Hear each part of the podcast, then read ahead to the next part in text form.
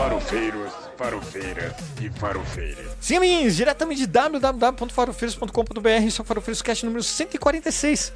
Eu sou o Rodrigo Castro e eu tenho medo de acordar e ser o Marcos Mion. Não, não, desculpa, a pauta não é essa hoje, desculpa. É, mas não estou só. Temos ela, que é presidenta do STF, o Superior Tribunal da Farofa, Paula Costa. Tudo bom, gente? Tudo bem? Tudo bom? Tudo bem? Você acha? Ah, O pior não é a acordação do Marcos Mion, é pior é se você acordar sendo Cássio Nunes Marques. É, não, assim, tem coisa ruim, mas dá pra piorar, né? Sempre dá pra piorar. Como não? Mas também temos ele, que é presidente do fã-clube do Xandão, pelo menos no Twitter. O Pedro Otávio. Tudo bom, Pedro? Tudo jóia, boa noite. E eu quero abrir com a informação de que, ao ser indicado ao Supremo Tribunal Federal, o Mendonça ele ficou 20 dias foragido. Ninguém sabia onde ele estava. A gente ficava, se perguntava se ele só estava ficando low profile para esquecerem, sei lá, de querer uma indicação do Bolsonaro, mas o único objetivo, ele voltou com depois de fazer implante de cabelo. Puta que pariu. É verdade. Ele foi 20 lá. dias fora para fazer. Eh, que- Que país que é mesmo que, lá- que faz lá no, no Oriente? É... Indonésia, não lembro. Na Não Turquia. Na Turquia, isso, na Turquia. O pessoal vai pra Turquia, né? Daí vai ver lá o passaporte dele, lá o carimbo do aeroporto da Turquia. É, eu, eu não duvido. Eu não duvido. Mas é. Sempre lembrando que eh, gravamos. Bom, desculpa, desculpa, tem que mandar os beijos, né? Primeiro, primeiramente pro nosso querido cortador de vídeos, o Highlander Filha, que sempre marcando presença aqui. Valeu. Obrigado, Filha. Aqui. Pro Luiz, sempre Luiz, eternamente Luiz. E para você que está ouvindo a gente aqui, muito obrigado pela sua audiência. E agora sim, lembrando que sempre gravamos o podcast ao vivo toda terça-feira às 20 horas no YouTube. E o podcast vai para o seu agregador favorito na quarta-feira de manhã. Curte o podcast? Curte esse vídeo? Porra, compartilha, cara. Ajuda a gente lá. Acessa o blog, dá uns cliques lá que, ó, ajuda. Tem como mandar uma cervejinha pra gente? cartaz.me barra farofeiros. Ou então conversa com a gente lá no Twitter. Tem o perfil do Farofeiros Cast e tem o perfil do blog Farofeiros. Sem falar dos nossos pessoais mesmo. Que dá... Opa! Gol! Gol! Foi gol aqui. Que dá pra você conversar com a gente aqui. Legal, bacaninha, chuchu, beleza. Mas hoje, hoje o, assunto é, é complicado. Mas antes de começar o assunto, Vou fazer propaganda de uma coisa que eu fiz. Eu não tinha feito, mas agora eu fiz. Que são. Chegou aquela hora agradável dos. Recadinhos do coração. É, agora temos vinheta. É ruim, mas a vinheta eu fiz. Eu fiz, pelo menos. Não reclame, não reclame. Temos recadinhos do coração hoje, Paula Costa. Recadinhos, hoje temos recadinhos, vamos lá, temos dois recadinhos hoje. né? o primeiro é, tá rolando greve dos metroviários lá em São Paulo e vale lembrar, né, ah, a linha, uma das linhas do metrô de São Paulo que foi privatizada hoje fez o quê? Deu problema, saiu até fumaça do vagão de Beijo, linha 9. Beijão, galeras. Então, assim, é, deem apoio nas redes sociais, mesmo você que não é de São Paulo, dê apoio nas redes sociais ao, à greve dos metroviários aí, porque é o seguinte, galera. Quando o que a gente tem visto agora são governadores e prefeitos privatizando o transporte público urbano. Isso é uma situação muito grave, ela é grave por duas razões. A primeira é por causa dos trabalhadores. Todo mundo sabe que trabalhador de empresa que foi privatizada ganha menos do que o trabalhador da empresa que não foi privatizada.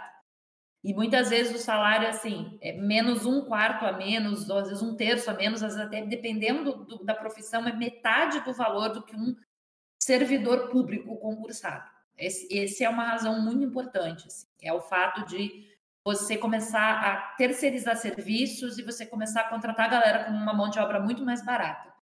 Isso significa que eles começam a contratar pessoas para algumas, em algumas situações, eles acabam contratando pessoas que não são necessariamente especializadas, porque as pessoas especializadas não vão querer receber aquele salário, né? Vão querer receber um pouquinho mais. E aí a gente começa a ter aquele monte de problema no sistema de transporte público. tá? Segundo, né, as empresas privadas que compram, eles não estão nem aí se o transporte está sendo eficiente ou não, elas só estão preocupadas se o lucro da empresa está entrando. Então, se ele está sendo eficiente, se está tendo horário suficiente, se os vagões estão limpos, é, no caso do transporte é, em, em, ônibus, se o ônibus está bem equipado, se tem horário suficiente de ônibus para todo mundo, galera das empresas privadas não está nem aí. Ela só quer saber se o lucro está entrando no final.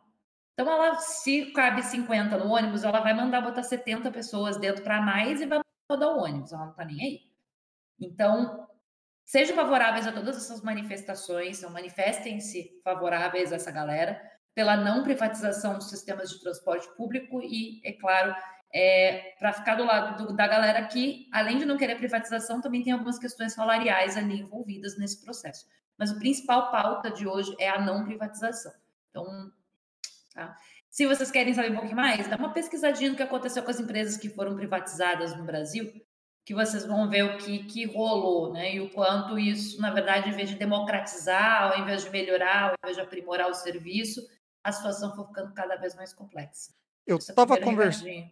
Antes de, de, continuar, eu estava conversando aqui antes de entrar com, com o nosso querido Luiz Sato. O... E a privatização, você não precisa pesquisar só aqui no Brasil, não. É no mundo, tá? Ele estava mencionando quando uma empresa de energia uh, nos Estados Unidos teve que ser reestatizada, mas o caso mais recente, e, que eu me lembro pelo menos agora, é na França tiveram que reestatizar a empresa de água. Sabe essa moda que tá de, de privatizar a empresa de água e esgoto no, no Brasil?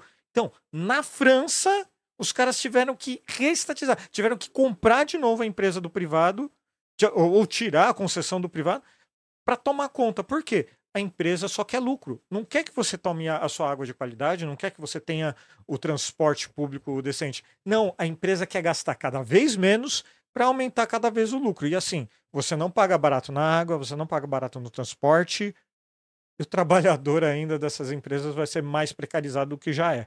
Então, assim, soberania nacional também conta quando o Estado consegue fornecer adequadamente tudo. Então, assim, não deixe o, quem, eh, os políticos é, precarizarem as empresas públicas para vender a preço de banana para os amigos dele normalmente. Tem que ficar de olho, isso aconteceu na minha cidade, pode estar tá acontecendo na sua, e a gente tem que brigar contra isso. Já dei meu rap. Desculpa, Paulo.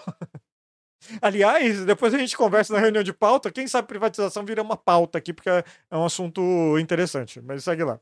Né? É, um assunto tipo, importante. Ao longo da história nunca deu certo, né? né? Nunca. E aí a gente tem o segundo recadinho.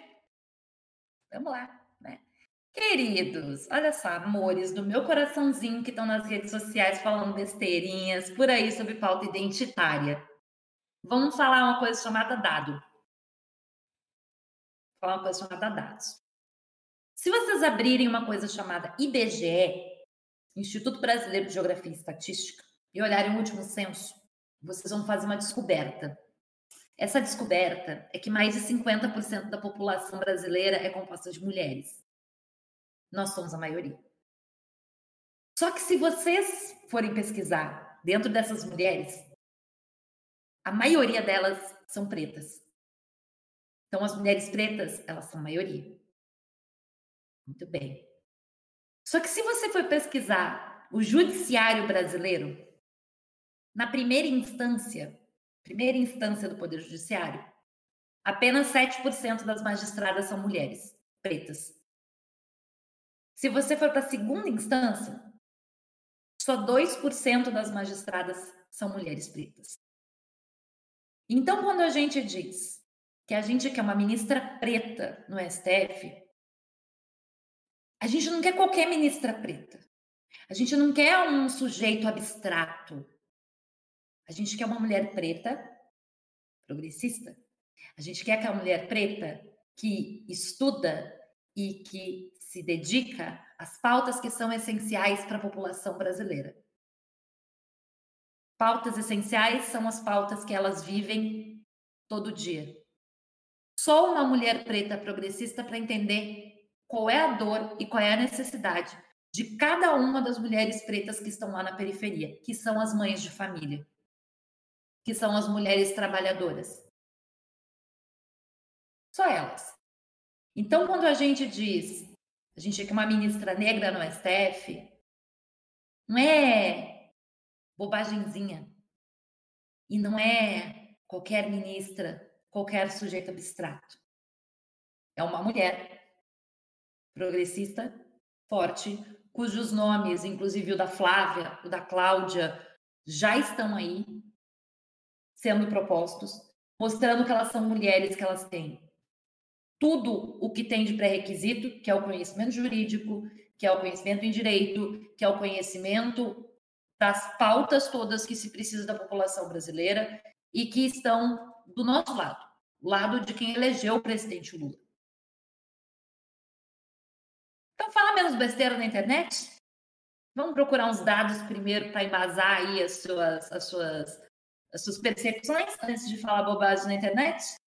Tá bom? Antes de ficar colhendo qualquer outro, desculpa os meninos aqui, mas outro homem branco cisgênero para dentro, outro homem branco cisgênero, classe média, que nunca vivenciou numa periferia, que nunca pisou no meio de uma favela, que não faz a menor ideia de como é a realidade de uma mãe que pega um transporte público todo dia, e às vezes dois ou mais transportes para chegar no trabalho, que não faz a menor ideia do que é saber que o filho dela é o alvo preferencial da bala perdida, que deixa o filho em casa porque precisa ir trabalhar e não faz ideia se quando ela voltar esse filho vai estar vivo ainda. Ou se esse filho não vai se envolver com o tráfico, porque talvez seja o que sobre para ele num lugar sem perspectiva nenhuma, porque o Estado não chega aonde ela está. E o Estado vai chegar se a gente tiver mais mulheres pretas no poder. Então, pensar um pouquinho, tá? Pensa só um pouquinho de falar bobagem. A, gente, a gente gosta de falar besteira na internet. Mas puta que pariu, bicho. Vai se fuder, tá? Vai se fuder. Tá bom? E, e continuando boa noite aqui pro pessoal ao vivo aqui no chat, pra Beatriz, pro Pedro, pro Luiz, sempre o Luiz. Beijão, Luiz. E, e só um comentário, eu, eu, eu, acho que eu conheço a camiseta da Paola, mas o, o, Pedro também tá com uma camisa de democracia, e eu também tô com a camiseta do Paulo Freire aqui, olha só, e a gente nem combinou. Que, que coisa bacana, olha só. Estamos. Pior que não foi cobrar mesmo, não. Estamos progressistas até na roupa hoje. ai, ai. Mas, mas eh, sabe que o que não é progressista? quando um, um, um, deputado dos mais votados fala que quer acabar com outro poder só com um soldado, com cabe um soldado. E depois vai lá pedir para não falar, não, veja bem assim, não é bem assim, entende? É, o STF sempre esteve presente nas nossas vidas, mas é, tem uma galera lá do outro lado aquela galera lá que faz sinal para alienígena com celular, eles é, assumiram para si uma guerra contra o, o judiciário, que é uma guerra extremamente estúpida. Porque eles atacam justamente aquilo que os protege de muitas coisas. Eles atacam um dos poderes que tem mais condições de estar próximo dele ali diretamente. Mas assim, não vamos colocar os, o, o, os carros na frente dos bois. Hoje a gente vai explicar para você o que é o STF. Você sabe o que é STF? Você sabe o que é STF, Paula? O que é o STF, Paula?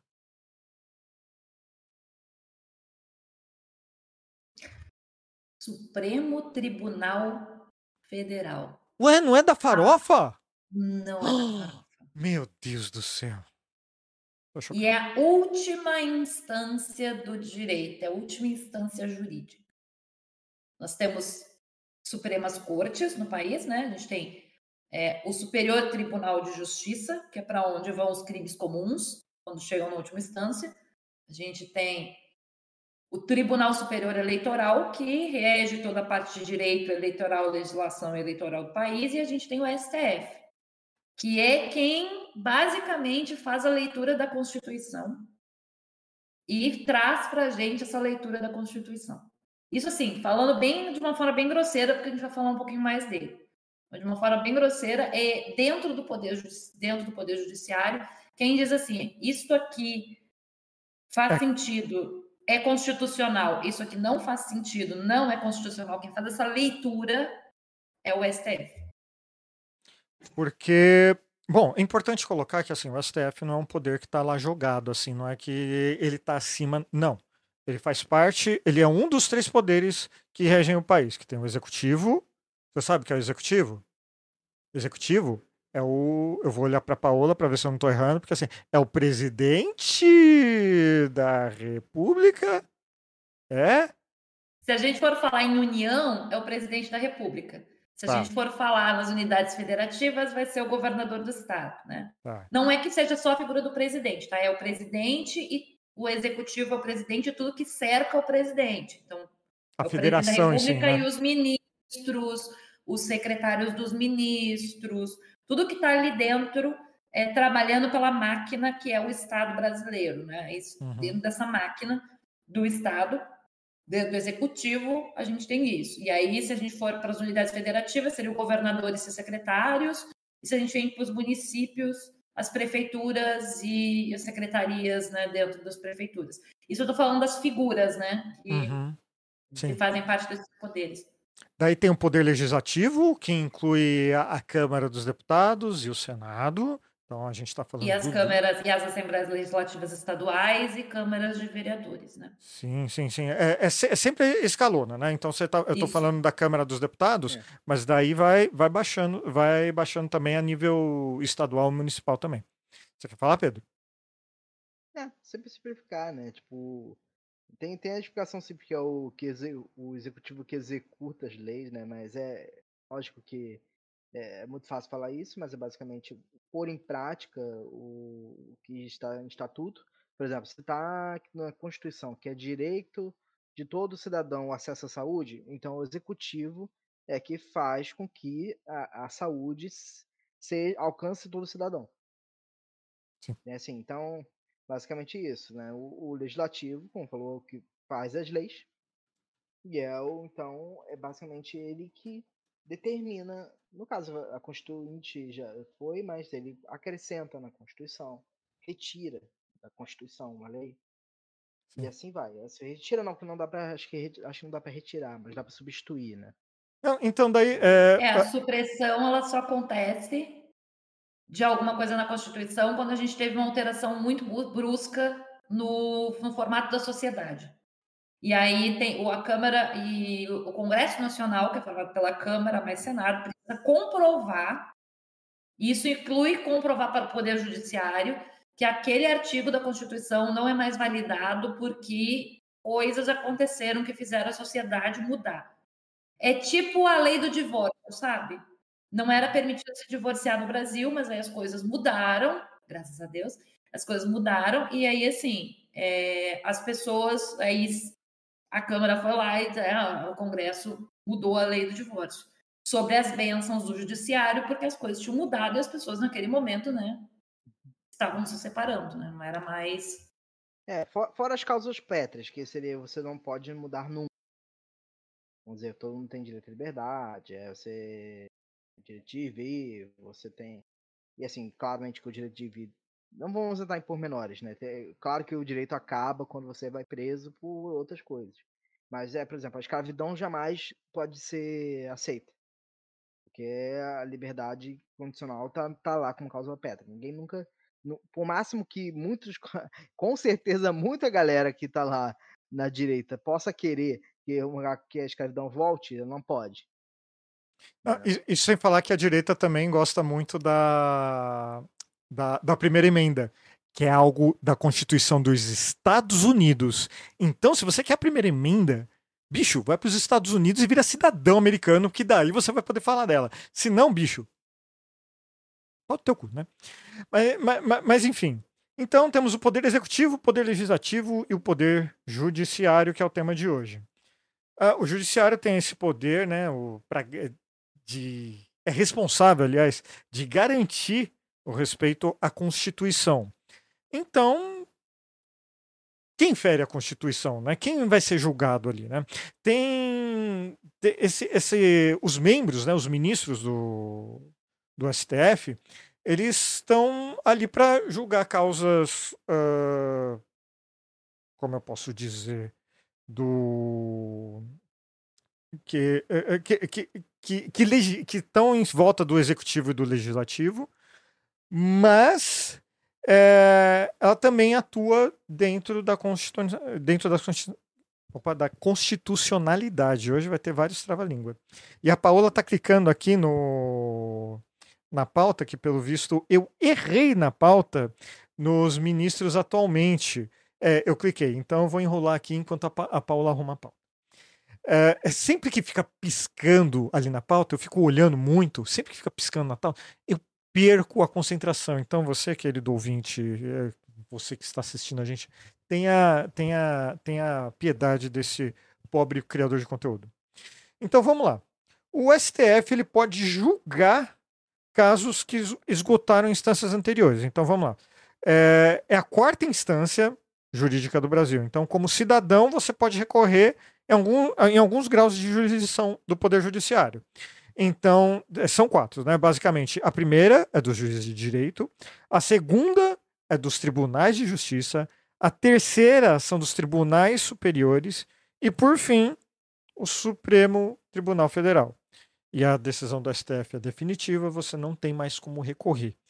E, e óbvio que cada vez que você recorre, você tem que estar tá lá sempre embasado com um advogado. Então, aí você a gente pode ter uma causa que chegue até o STF se a gente tiver recursos e se tiver também repercussão, cara. Né? É, o STF também pode julgar causas com julgações do presidente da República, do Senado e da Câmara dos Deputados. É, é, o famoso foro privilegiado, quando não é um juiz de primeira, segunda ou terceira instância que vai julgar se o, o presidente ah, roubou joias ou não sabe? É bom lembrar.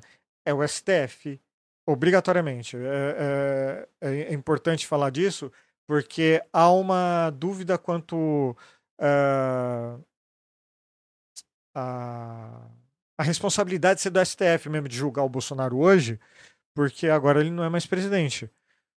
Bom, mas os crimes foram cometidos quando ele era presidente, né? Então. É, mas aí isso é uma decisão que o próprio Supremo teve. Porque o que, que acontece? Não existe nenhuma lei que diga exa... tem a lei do foro privilegiado, né, que diz que enquanto o cara é presidente, senador ou deputado federal ou ministro de estado, ele tem foro privilegiado, ou seja, ele é julgado direto pelo STF. O que isso significa? Tu não tem para onde recorrer, a decisão do STF é a decisão do STF. Tipo, ela é a última instância, não temos o que fazer.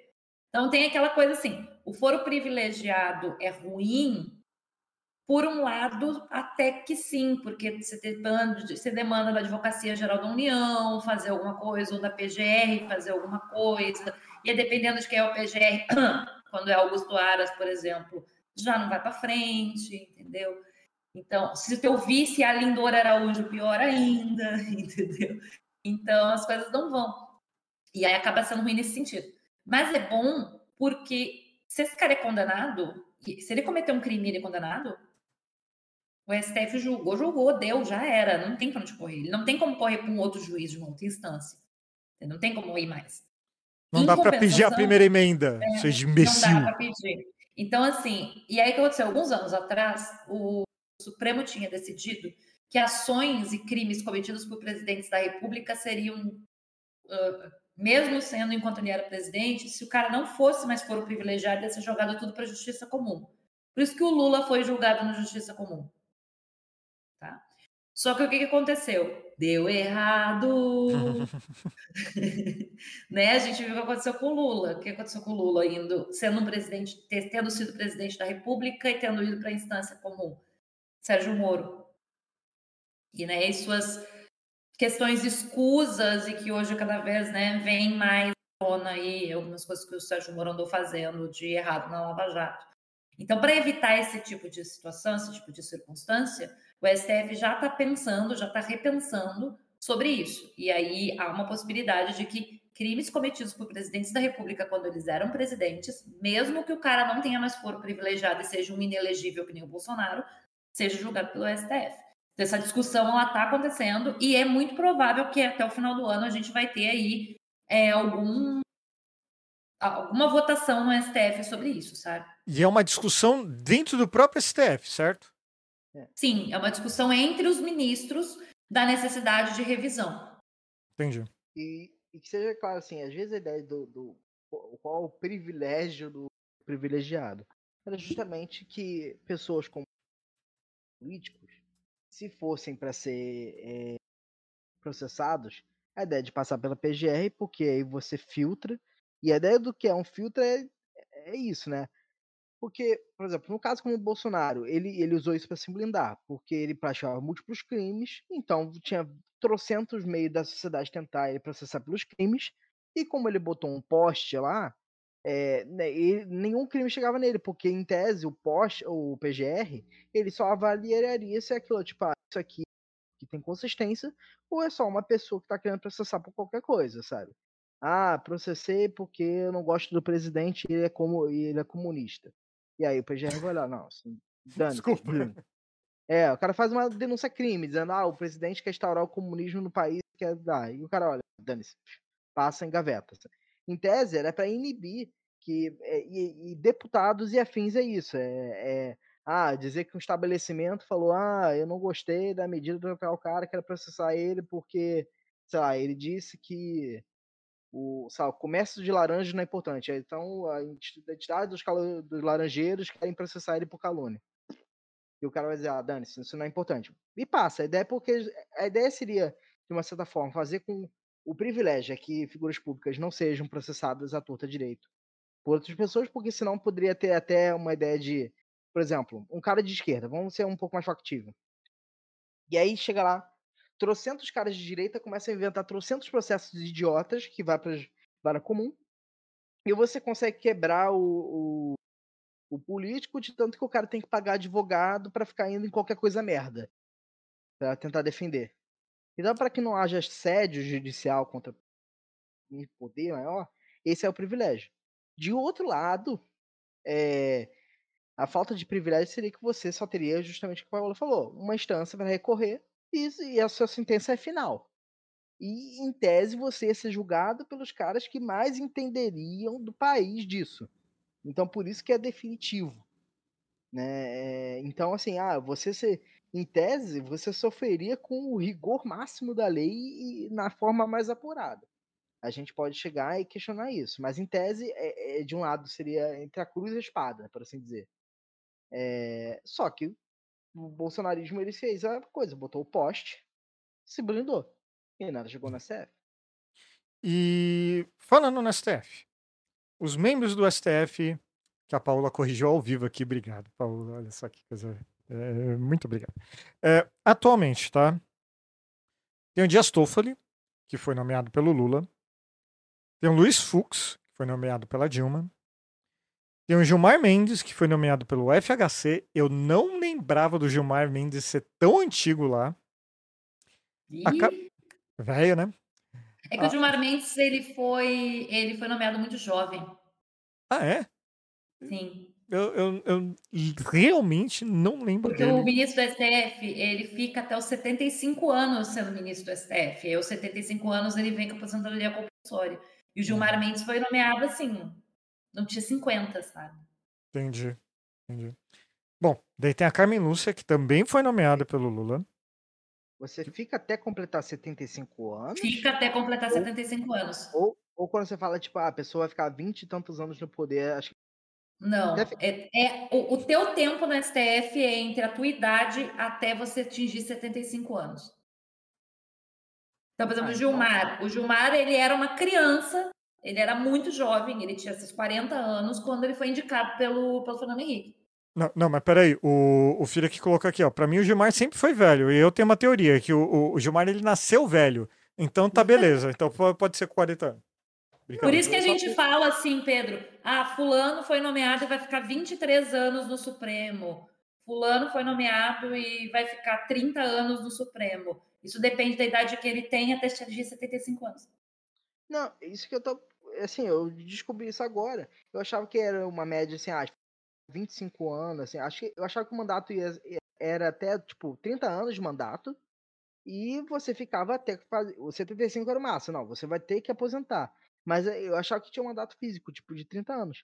Porque senão, tipo, a estratégia de louco seria botar alguém na idade mínima, que com certeza deve ter idade mínima, tipo senador, que é 35 anos que você pode ser senador, né? Acho que é isso. É, e presidente também, acho que é o mínimo que você pode ser ter de idade para ser presidente 35, alguma coisa assim, né? É, então eu achava que podia ser a mesma coisa. Então os caras botam isso para ter um, alguém que fique no máximo do cargo, que nem o Gilmar. É isso, assim, o ministro do Supremo, ele tem tem que ter tem que ter os pré-requisitos básicos, então ele tem que ter mais de 30 anos de idade, tem que ter OAB, ele tem que ter é, conhecimento jurídico, tem que ter atuado, então não adianta assim, o cara tem que ter sido um advogado, um juiz, um embargador, um promotor. Então não adianta pegar o primo Fernando que fez faculdade de direito e nunca atuou. Mas peraí, Paola, temos o, o seu amigo lá de camarote, o Stevens, aqui no chat, ao vivo, beijo, Stevens, falando que o, o Mendes foi indicado em 2002, aos 47 anos, hashtag é. informação. É. 40... É, é, Eu falei, ele não tinha 50. É quase, é quase a minha idade. Quase. Ele era muito jovem. Não é ainda, mas é quase. Porque geralmente a gente vê as indicações acima de 50 anos, né? O caso do Mendes foi um desses casos em que ele foi indicado muito jovem. É. Bom, mas enfim. É... aprendendo, ó. Informação. Informação, é. Bom, seguindo aqui. Temos a Carmen Lúcia, que foi nomeada pelo Lula. Temos a Rosa Weber, que atualmente que é ex-presidente, que acabou de ser uh, de ser aposentada, né? Ou de ser aposentada, ou se aposentar, não sei direito. Uh, que foi nomeada pela Dilma. O Roberto Barroso, que agora é o presidente do STF, que foi nomeado pela Dilma. Tem o Edson Fachin, que é o vice-presidente, foi nomeado pela Dilma. Tem o Alexandre de Moraes, o famoso Xandão, que foi nomeado pelo Temer. Puta que pariu, né? Nunca critiquei. É, né? Imagina. Depois a gente dá uma passadinha nesses é, nomes aí. É, calma. É, vamos por partes. É, tem o Cássio Nunes, foi nomeado pelo Bolsonaro. Tem o André Mendonça, o famoso Peruquinha, que também foi nomeado pelo Jair Bolsonaro. É, o Cássio Nunes, também conhecido como Praga da Xuxa. É, e tem também agora o, o Boto, o Cristiano Zanin, que foi nomeado pelo Lula. É, Grandes merda ser advogado. Né? Agora que, assim, entre nós aqui, sabe? É um papo entre amigos e tal. Para vocês, assim, olha, é, a maioria de quem tá lá no, no, no STF hoje, ou foi nomeado pela Dilma, ou foi nomeado pelo Lula. Não tem cara de ser um, uma instituição de esquerda, e eu vou ser sincero para você, nem progressista dá para chamar muito, né? Qual a opinião de vocês? Assim? Eu assim? tenho dedo podre para macho, mas o Lula tem mais. o Lula é, é tricampeão. Não, não, cadê? Se você vai aqui, deixa eu abrir a pauta. É, deixa eu ver aqui. Ah, não, fechei a pauta sem querer. Então, quantos do Lula aí? Do Lula, vamos quantos lá. Lula? Uh, o Dias Toffoli, o, a Carmen Lúcia e, e agora o Cristiano Zanin. Zanin. Uh, da Dilma, tá? Vamos lá. Não, não, não, não tem mais dois aí? Não, ah, não, não porque já, já se aposentaram, né?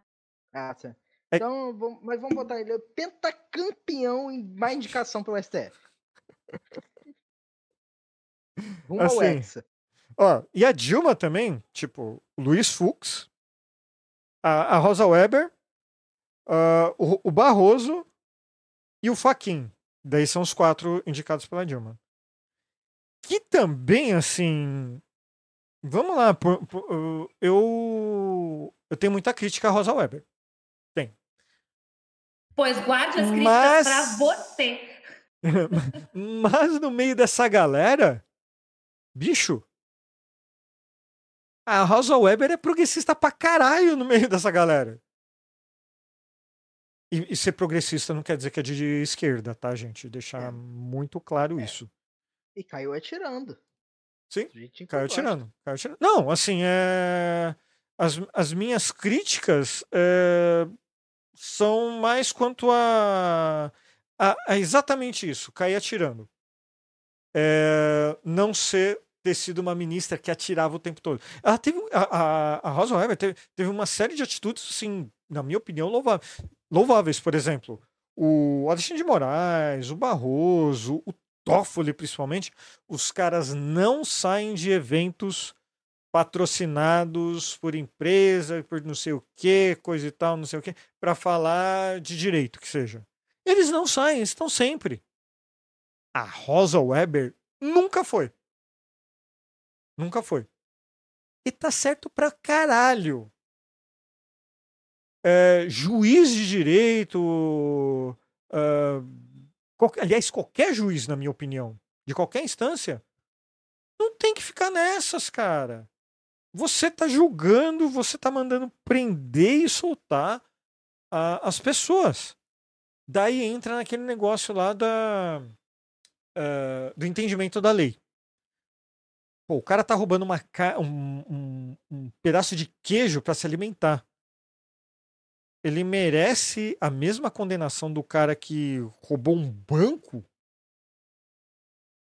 Então aí é que cai a importância da indicação na magistratura, acho em, em qualquer nível, né?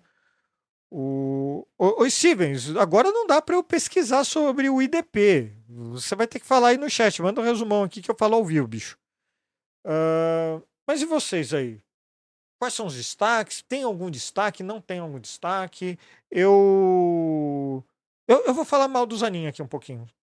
É, eu, enquanto ele, como advogado, eu não tenho algo para falar, para desmerecer ele. Eu só acho que tinha outros nomes ali muito melhores que ele. Muito melhores que ele. E ouso dizer, ouso dizer, que o nosso querido ministro do dos Direitos Humanos merecia o cargo no Zanin. Mas essa é a minha opinião. E vocês podem não concordar, fiquem à vontade. E vocês, meus queridos, vocês têm opiniões assim quanto aos ministros, um nome, o outro? A gente vai falar bastante dos nomes aqui, porque a gente tem que falar do Xandão, a gente tem que falar do Cássio Nunes, a gente tem que falar da peruca do Mendonça. Opiniões, minha gente. É, vamos falar de novo do Calvo de Troia. Opa, calma de, Flipper.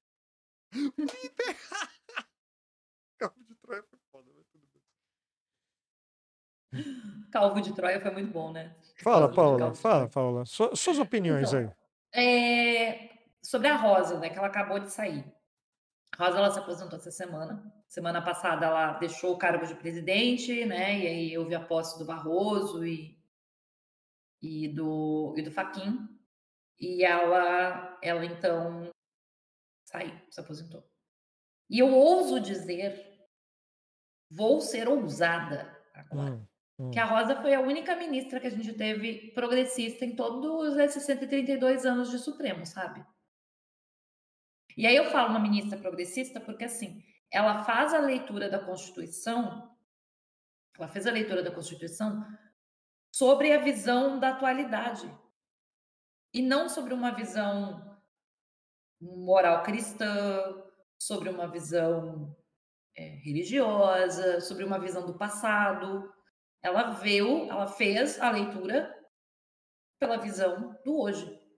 Então, quando ela dá um voto a favor do eh, contra o marco temporal, ela está dando pela visão do hoje. Porque a Constituição está dizendo que os povos originários se chamam povos originários porque por alguma razão, né? São originários terreno, dessa terra. E ela sabe que existe uma ponderação do- no direito que não vai permitir que, sei lá, você more num. co- Como ver aquela loucura da história de você ter um apartamento em Copacabana e vão tomar o apartamento de você para virar um território indígena? Tipo assim, uma terra indígena, uma TI. Gente, não vai acontecer isso. Existe uma ponderação. A gente está falando de povos que estavam uma área que foi invadida durante a ditadura militar, porque no período da ditadura militar muitas áreas foram invadidas para ser feito garimpo, é, e que foram removidas de lá nos anos 70 e que eles ainda habitam ali terras próximas, mas que eles são impactados, foram impactados diretamente por serem retirados naquele espaço específico, sabe? Porque ali tem, ali está o cemitério da, da, de toda a, a, a, cultura, ou porque ali era um lugar onde todos os, todo mundo assim da, da família tradicionalmente viveu e teve que sair dali no final dos anos 70, sabe? Início dos anos 80, porque foram expulsos. A gente sabe que o direito vai fazer essa ponderação na hora que um grupo entrar com um pedido de demarcação de terras. Sabe? Nenhum juiz vai chegar, até porque esse tipo de ação vai para o STF, né? Porque a gente está falando de terras da União, a gente está falando de, de, território indígena. Então, assim, não vai chegar, ninguém vai chegar, gente, com um grupo querendo atuar, não vai chegar um grupo de indígenas querendo o teu bairro virar um, um o teu bairro urbano, tá? em Guarulhos, querendo, né, o, tua, a tua, o teu bairro lá em Osasco, né, querendo transformar em território indígena. Não é assim que funciona, sabe? E se, ah, mas se tiver algum maluco, eles vão negar. Não é assim que funciona. Assim, é, é, é importante dizer que é, o, o, marco temporal é um, é um bom exemplo. Aliás, assim, ainda bem que a Sônia Guajajara fez uma pressão lá, foi conversar lá com, com o Zanin, porque meu Deus, né? Uh, mas o marco temporal é um bom exemplo do, de leitura da Constituição uh, dos ministros. Principalmente porque mostra que os ministros eleito, é, eleitos, ou não, nomeados não, pelo Bolsonaro, é, tem uma visão absurda das coisas que condiz exatamente com a visão absurda do Bolsonaro e dos asseclas dele. E isso co conturba tudo em tudo. Manda, Pedrão. É, e gostaria de dizer: direito de conquista é a puta que vos pariu. Mano, o que é essa tese de direito de conquista? Se eu é, chegar com uma rola gigante, vou ter o direito de conquista do rabo do André Mendonça? Porra! Então, assim, Cara, não, né, e aí, assim, se você for entrar nessa, eu quero, quero ver nunca um AI de MST. Eu quero ver MST, então bora juntar todo mundo, vai, vai dar assim, não vai assim no outro, só vai, só vai pegando a terra. Vai, vai, vai jogando War, né? Vai jogando dado, só acertando seis e vai pegando território. Foda-se. É, é, sabe, eu nunca quero vir reclamar. Pô, conquistei, tá vazio, e de fato tá. Tá não. vazio. O, não o... tem nenhum único boi, e vamos que ocupa. O, o, o, voto do, do Mendonça é, é, é, tra, traz é, coisas do Brasil colonial. Eu tô falando Brasil colonial. Bicho, como que um juiz, como um juiz uh, vai se prestar a julgar algo no Brasil presidencialista pegando coisa da monarquia. No Brasil colônia. Cara, eh, eh, nessa situação até eu seria o melhor juiz do que ele. Não, e, e, vamos lá, de novo, lembra que eu falei lá atrás? É, se a direita acha que tem direito, botaria a escravidão? Uhum. Direito de conquista é argumento da escravidão. Ah. É, é, o argumento de se escravizar. Ah, eu venci em guerra, escravizei o povo. Dane-se sabe? Para entender. Então, é, é usa o fazer. Se não tivesse alguma âncora é, moral por enquanto, né? Essa galera faria de novo. Sim. sim. É, boa noite, Vanessa. Beijão. Cuidado com o trânsito aí. Cuidado com o trânsito. É, tá terrível. É, aqui tá calor. Mas, assim, o. Bom, de, de, hoje, né, tem muito o, eu vou, eu vou chamar de argumento. Eu sou uma pessoa educada que fala pouco palavrão. Mas uh, tem as pessoas que falam que vivemos uma ditadura da toga. O estranho é que essas pessoas que apontam a ditadura da toga, entre muitas aspas, isso daí, uh, são pessoas literalmente infringindo a Constituição, infringindo a lei. Que são as pessoas que falam que bandido bom é bandido morto. Sabe? Que, que pela teoria deles, eles deveriam cometer suicídio, porque, enfim, perante a Constituição são bandidos, porque estão infringindo a lei. Então, assim, é... eu não vou passar o pano para ninguém do, do STF hoje.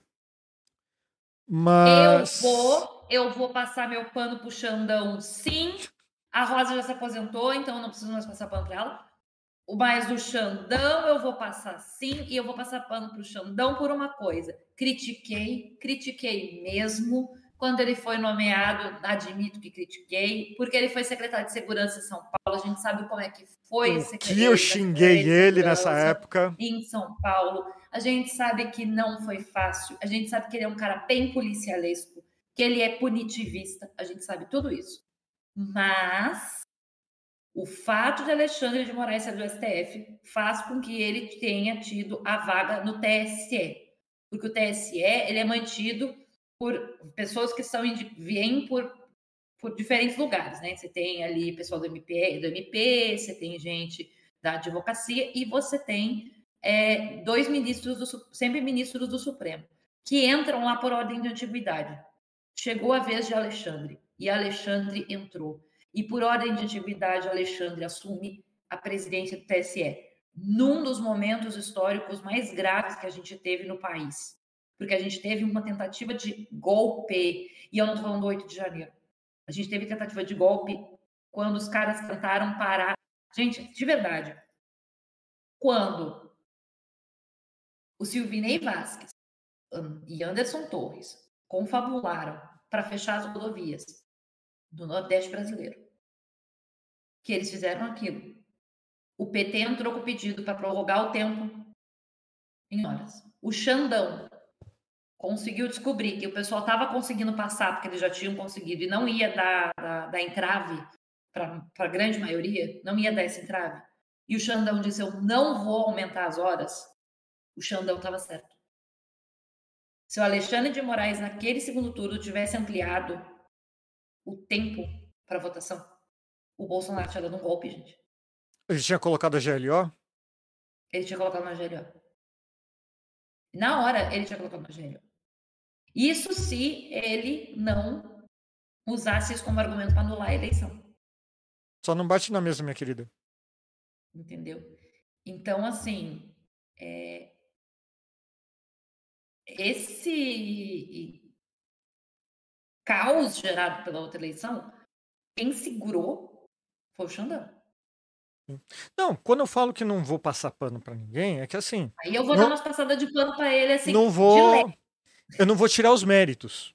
Eu não vou tirar os méritos, porque assim.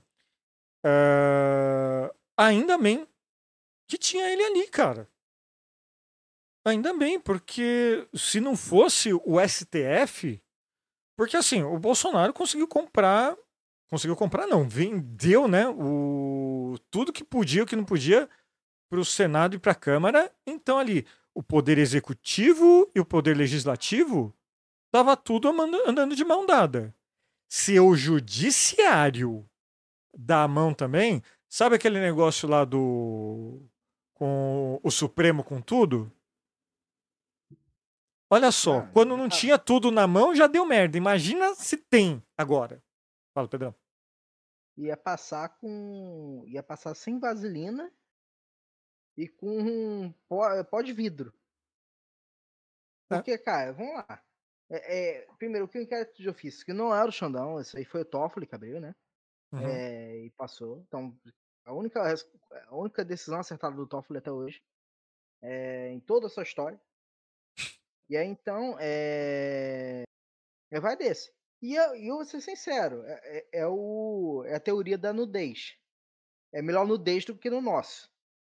Então, vai lá. Tem, tem problemas sim no, no inquérito de ofício. Mas o ponto é, é na toda condição, e a gente tem que falar a verdade, o Supremo Tribunal Federal, ele é um órgão político. Se não fosse um órgão político, se fosse puramente técnico, não era indicado, era por era por prova, por concurso. O primeiro lugar aqui é para vaga. Então, convenhamos, já, já temos essa questão. A gente pede que seja um mínimo, que tenha um mínimo de critério para chegar lá, mas no final das contas é uma decisão política, por causa do Zanin. Porque, querendo ou não, o Zanin é, é- é- a gente podia relevar porque eh, tinha saber técnico e tudo mais. Mas no final das contas ele foi uma decisão puramente política. E no final gerou problemas para o progressismo. Mas vamos voltar para a condição. Como você falou, a ideia do bolsonarismo sempre foi, che- foi chegar, porque o bolsonarismo ele não botou nem gente com saber jurídico. Ele só empurrou para lá o, o Mendonça porque ele queria capacho. Ele botou Cássio Nunes porque queria um capacho. E tem lá.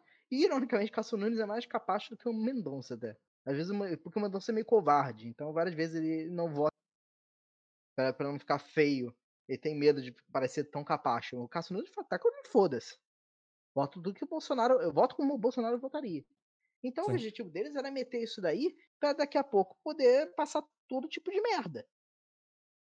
E então, no no caso, quando a gente tem uma, uma medida como os inquéritos de ofício que geram o, o da- das fake news e afins, dos atos antidemocráticos, a gente consegue a contrabalancear toda a, a cooptação dos outros poderes.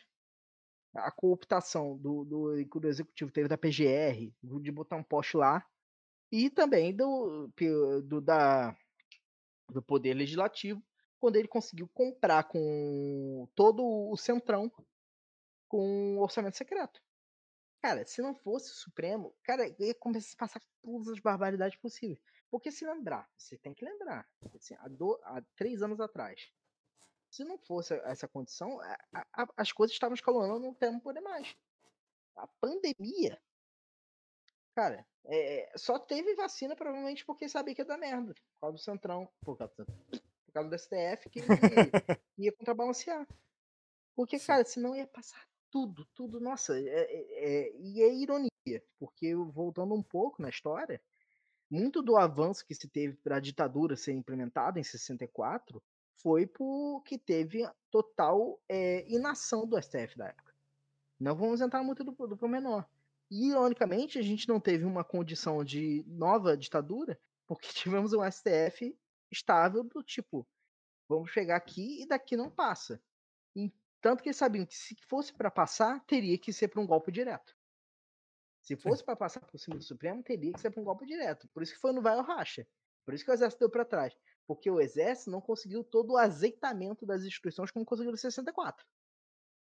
É, o- a, a ditadura foi colocada sem, entre aspas, tanque na rua, do sentido de sem, ti- de- sem dar um tiro, foi porque tinha azeitamento das instituições. E dessa vez o STF não estava azeitado junto.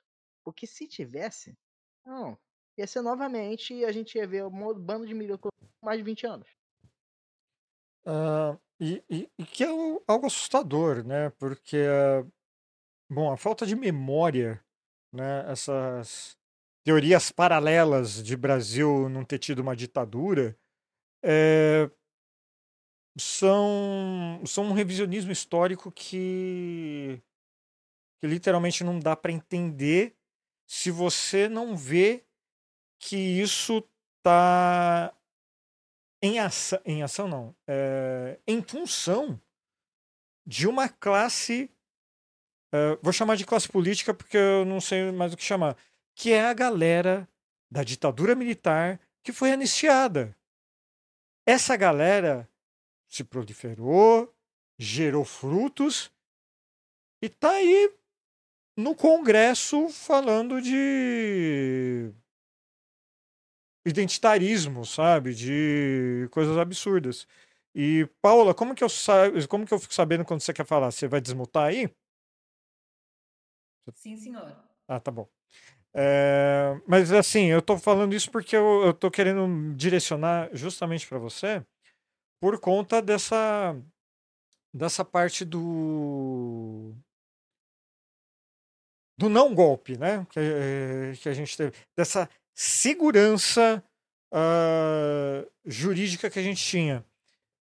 A gente vai colocar toda a culpa no no, no Xandão ou tem alguma coisa ali que o poxa O Dias Toffoli estava saindo em todas as fotos. Ele, sa- ele saiu eh, abraçado com o Bolsonaro em várias fotos aí. Abraçado não, né? Do lado, sorrindo, coisa e tal. Ah, é uma Não, instituição. teve o literalmente abraçando. Teve, eu não lembro. Eu abraçando. não lembro. teve. Não lembro. É uma instituição que a gente pode falar que, mesmo sendo política, salvaguardou a nossa democracia, no seu ponto de vista?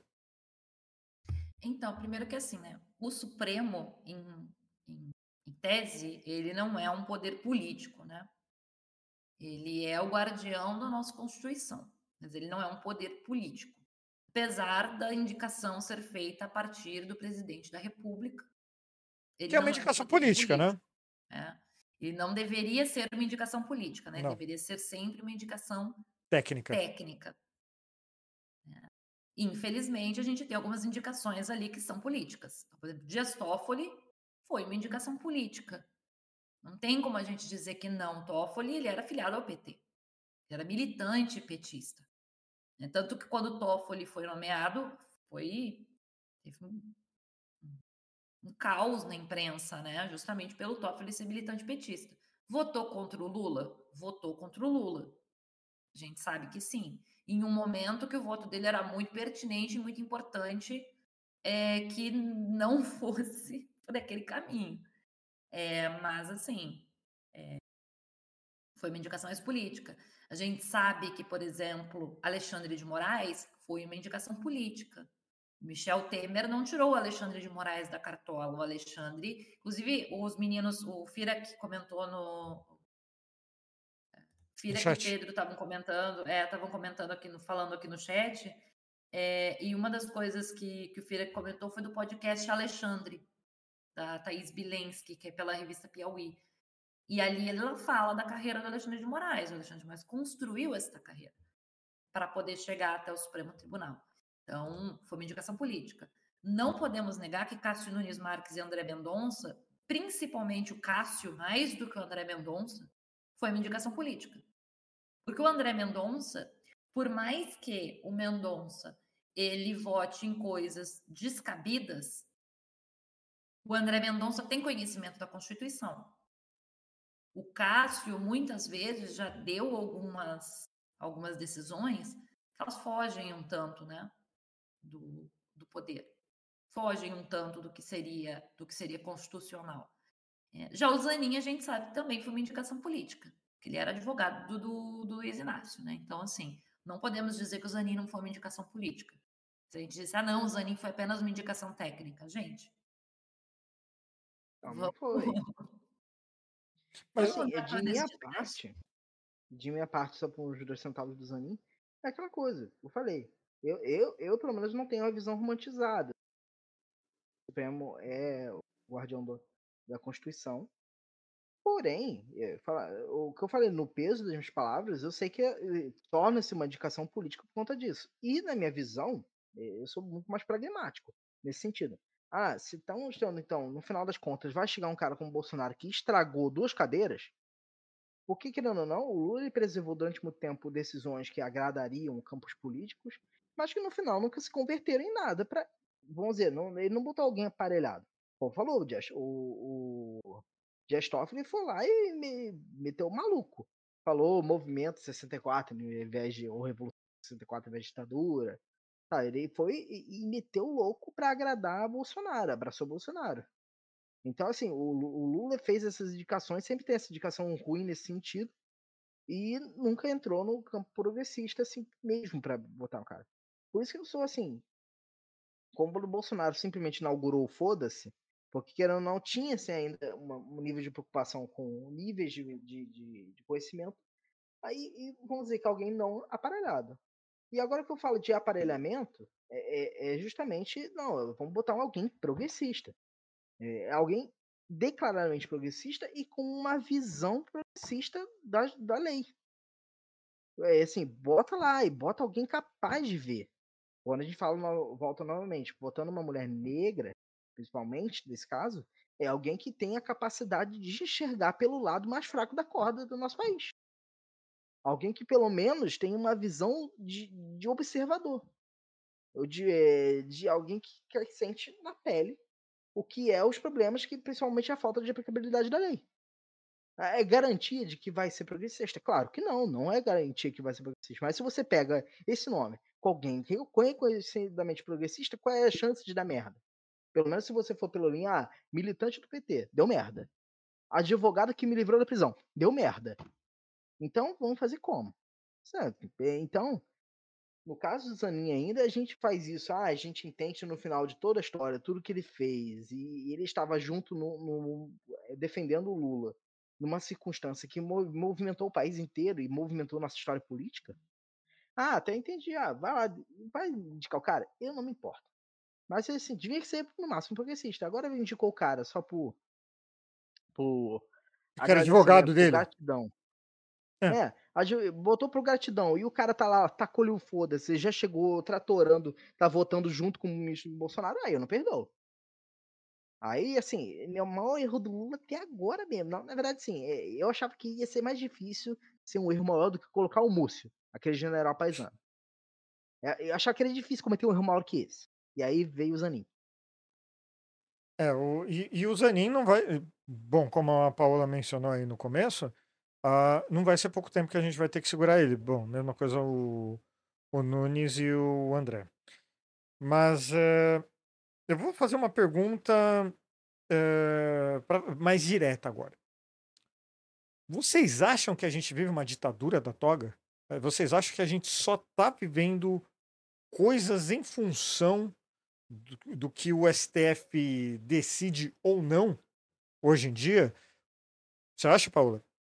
Não. O que eu penso é o seguinte: a gente está tendo. Nós estamos num Congresso que não está fazendo a parte dele, que é legislar. É isso que está acontecendo. Porque, gente, olha só, olha o que o, o Supremo, as, as últimas decisões do Supremo, tá? Marco temporal. Gente, Constituição está dizendo que os povos originários. Está falando, tá, tá, tá, escrito na Constituição. Você não precisa nem ser especialista para ler aquele trecho e entender que ele está dizendo que, as terras, que os povos originários têm direito a desmarca, terras demarcadas. Ponto. É, é óbvio Tá claro ali. Você não precisa ser um grande especialista. Os caras fizeram o quê? Passaram o marco temporal.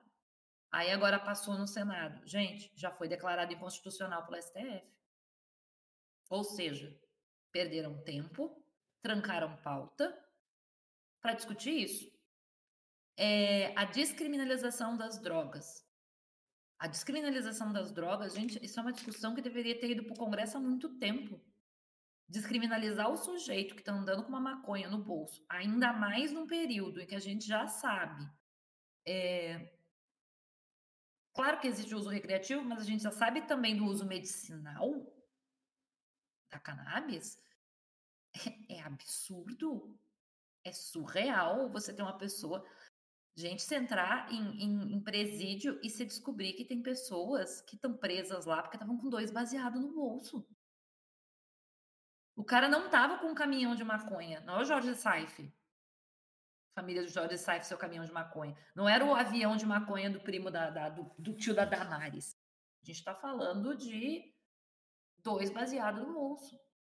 Nem do sen... na cadeia. Nem do senador que aluga a BMW e o caminhão da empresa da família tem é 300 quilos de maconha, né? Jorge Saif. Então, assim, a gente está tendo um STF que está atuando em algumas questões porque a gente tem um Congresso que não está legislando. Então, na sua Se opinião. Se o Congresso já tivesse descriminalizado droga, descriminalizado aborto e feito a parte dele, com uma discussão que fosse séria, com uma discussão que fosse séria, estava tudo feito. Mas a gente não tem essa discussão séria. Porque tudo para ser aprovado no Congresso passa por pataquada de comissões que estão tomadas por pessoas que estão lá só para fazer corte para o TikTok e para ficar falando para sua para sua base, usando conseguir... argumentos que são religiosos e não legais. Uh, bom, se você não sabe, a gente está no estado laico, mas assim, Paula, só para resumir, então você acha que o STF está ganhando esse destaque que ele está tendo nos últimos anos por falta de atuação eficaz do legislativo, então. 100%. Você concorda, Pedro? Pedro tá no TikTok. tá bom. Eu concordo, eu concordo. E... o- Hoje, assim, a gente tem que entender, principalmente esquerda progressistas, temos que entender que o foco maior não é o poder executivo. O foco maior é o poder legislativo. E, e o problema da esquerda, no geral, é que a gente se debruça muito em pouquíssimos nomes e esses pouquíssimos nomes, quando começa um pouco de ascensão no poder, começa a ter uma briga e um boicote interno. A gente ainda tem muito que ir. Porque, querendo ou não, a direita, por máximo que brigue muito assim, no final eles estão lá pulverizando, sabe? E vão na estratégia nem que seja, tipo, na base da desonra. O Moro querendo ir para São Paulo, sendo que o cara é de Curitiba. E aí depois ela não conseguiu, a esposa foi para São Paulo, e para Curitiba, vão pegando coisa, morando junto no Curitiba e dane-se. Cara, não tem honra nenhuma. Eles estão pulverizando, sabe? Porque sabe que é uma. é, é, existe essa necessidade. E quando você chega e vo- você é, bloqueia o legislativo, eles vão, eles vão travar pauta. O objetivo deles é travar pauta. Eles não constroem, eles só destroem.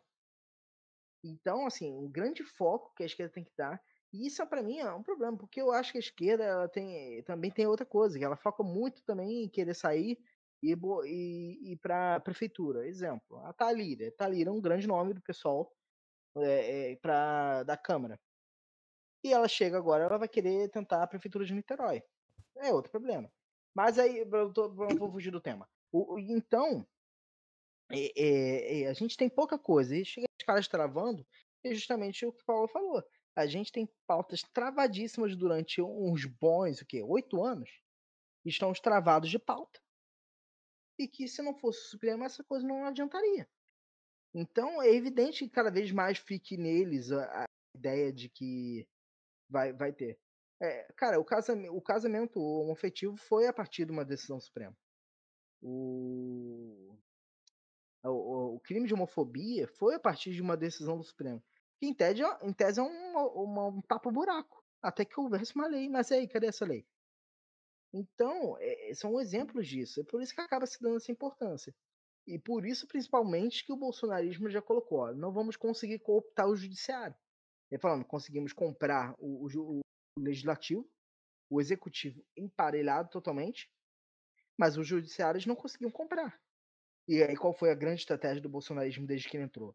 Foi começar a ventilar de que ah, é é fácil dar um golpe no, no Supremo, um, um soldado e um jipe, um cabo, né? Um soldado, um cabo e um jipe conseguem dominar o Supremo e vai ventilando aquela ideia na população. Vai falando, ah, o problema são os 11 ministros, é só, ó, só, só 11 caras que querem é, é, é, decidir pelo Brasil inteiro, eles são uma verdadeira ditadura. Cara, até o bolsonarismo chegar, os caras eram arranca-rabo o tempo inteiro, eles nunca, eles nunca eram unâni- unâni- unânimes em nada. Tá? É, então, assim, nunca foi um problema. Eles só, só, começaram a ser unânime porque tudo que foi passando foi uma merda. Assim, a ponto de, de ser obrigados a ser unânime na maioria das coisas. Sabe? Então, É, só só, só para fazer um adendo, Pedro, sem querer te cortar, mas já te cortando, que eu acho que é importante falar. É, impeachment de ministro do Supremo é, é possível, tá? Mas não é fácil, não é simples, tá? Primeiro que precisa de uma comissão especial. E segundo, que são três votações no Senado. Três. Ah, tem, tem, tem que ter dois terços da votação, não é só não é só a maioria dos votos, é dois terços. Mas eh, o, o que eu acho que talvez seja o principal disso daí é que a lei é uma lei, né? De, é a lei 1079, só que é uma lei de 1950. Tá? Deve ter alguma atualização ali, coisa e tal, mas é uma lei de 1950. Então, assim, é possível? É. Agora o Senado se juntar para votar com pelo menos duas vezes, com dois terços para tirar um ministro do STF? Vai sair caro isso aí, hein? Vai sair caro isso aí. Pode falar, Pedro. Não, e o ponto é, justamente foi daí que veio o bolsonarismo deu essa ênfase, porque foi vilanizando, ele vilanizou o Supremo. Só que quando começou, naquela hora, a ficar muito feio, ele ficou muito feio, e aí eles, eles reviram a estratégia, porque aí veio o, o Alexandre de Moraes, que criou-se mais protagonismo é, nas aparições. E aí então eles concentraram, não, o problema é o Alexandre de Moraes, o problema é o Barroso, porque vai ser do ACE. Eles começaram a, a, a, botar os nomes como se o problema fosse esses dois, mas fora isso eles estavam lá, arrancar os 11 ministros. Tanto que eles falam 11, né? É de uma maneira tão, com tanto que eles esquecem que dois eram do Bolsonaro. é, é, é, assim, e, e, ficava nessa. Então, por isso que foi, cara, toda essa propaganda bolsonarista, porque era isso, era o poder que eles não conseguiram cooptar.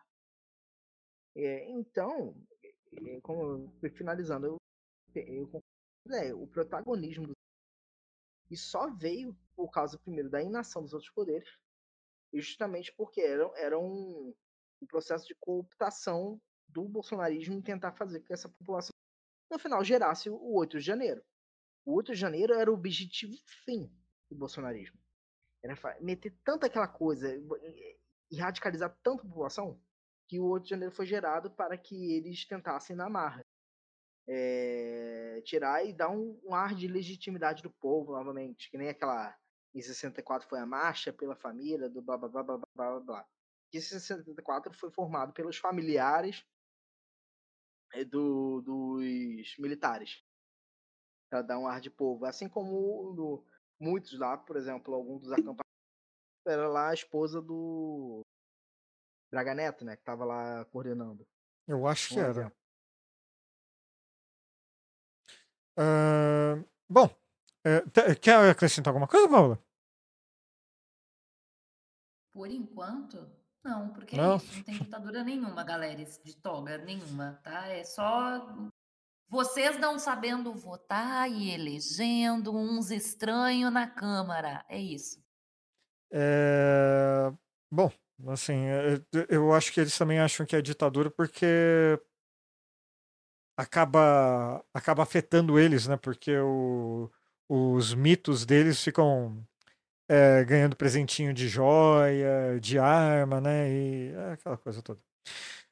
Bom, mas assim, trazendo um pouco pro, pro hoje, para esse momento aqui, eu queria lembrar alguns fatores, eh, principalmente quando o Pedro fala dessa cooptação, é, que, que eu acho que cooptação é um nome muito brando para essa situação é, que os dois ministros é, nomeados pelo Bolsonaro são bolsonaristas perrenhos, sabe? É, por exemplo, o Nunes Marques derrubou a decisão da CPI dos atos golpistas do, do 8 de janeiro, suspendeu a quebra de sigilo do Silvinei Vasquez, do ex-diretor da Polícia Federal. Ele suspendeu a quebra de sigilo. Ele simplesmente não quer que seja investigado. Até porque o Silvinei, para quem não lembra, né, a gente comentou isso no começo do episódio, o Silvinei era o diretor da PRF quando aconteceu aquela ação no segundo turno para impedir os eleitores do presidente Lula de votar que ele disse que teve operação no país inteiro, mas os dados da própria Polícia Federal mostram que a operação foi muito maior no Nordeste, com um número muito maior de rodovias fechadas, com um número muito maior de é, agentes operando. E ainda a gente teve né, senadores da República que foram parados. O próprio Otto Alencar foi parado numa dessas blitz da PRF e ele deixou muito claro que ele viu carros com adesivos do Bolsonaro passando normalmente e ele, senador da República, foi parado porque estava com adesivo do PT no carro e que só estavam parando automóveis que tinham adesivos do PT ou adesivos do, do Lula em si ou adesivos de algum outro é, partido de esquerda alinhado ao PT, né? Naquele que já estava alinhado ao PT naquele momento, PCdoB, por exemplo. Então eles só estavam parando isso. Esse é o Silvinei. se descobriu muita coisa a partir da quebra de sigilo telefônico dele. Muitas conversas, muitos mandos e desmandos, e etc. tá? Então, se descobriram coisas a partir disso. Essa é a única prova contundente que se tem para poder botar esse cara dentro do relatório final da, da Elisiane Gama e esse cara ser investigado. Ele já é investigado e ele continuar sendo investigado. Ele está preso, inclusive, né? E ele continuar sendo investigado pelos crimes que ele cometeu. Porque ele tentou dar um golpe de Estado. Ele participou de uma tentativa Participou, de golpe de isso. Estado. Né? E mesmo que não se defina que ele participou de uma tentativa de golpe, você não pode barrar eleitores de votar. É Porque outro simplesmente crime. você quis. Porque o seu presidente ia perder as eleições. Porque o seu presidente não teve voto suficiente no primeiro turno. Né? Sempre Então, assim, lembrar. que o é assim perdeu, né? Pois é. É, Pois mesmo é. assim perdeu. E aí Ah, o Nunes Marques foi lá e fez o quê? Vai impedir todo mundo de usar, quer impedir todo mundo de usar a quebra de sigilo dele. o, o, o- bom, assim, não tem motivo, sabe? Ele tá. Ele tá agindo em prol do bolsonarismo. Em falando em, em agir em prol do bolsonarismo, hoje tem uma notícia de que, para ministros do próprio STF, o Mendonça está agindo a favor do bolsonarismo. Durante o julgamento do, das de dois réus dos atentados do 8 de janeiro, o, o Mendonça pediu que o que, que, a, que o plenário virtual fosse deixado que fosse que fosse para o plenário presencial. Ele literalmente está querendo trazer esses julgamentos para ser corte do TikTok. Para ser cortezinho em rede, soci- em rede social, não, no Telegram, essas coisas do, do bolsonarismo. Ah, enquanto a gente viu o, o Pedro MM falou lá no chat lá do, do Maquiavel, da outra que chorou, coisa e tal, Vocês nunca viram o príncipe do Maquiavel? né? Aliás, no Farofeiros tem um texto excelente lá, grátis ainda por cima, eh, leia. Eh, do, do Maquiavel. Muito bom, tocante, tocante o texto. Eh, perdi um pouco o fio da meada, mas já vou voltar. Você tem, você tem o, o bolsonarismo, o bolsonarista no STF defendendo o bolsonarista no que está sendo julgado pela tentativa de golpe. E ele é um. Em teoria, ele, ele não, não deveria advogar em favor do. do réu. Ele está advogando ali em favor do bolso, para o bolsonarismo ter mais corte para pedir o fechamento do STF.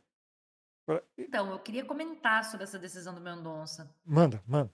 É, a gente teve os primeiros julgamentos em plenário é, presencial, né? E esses primeiros julgamentos foram masculinos, foram homens julgados.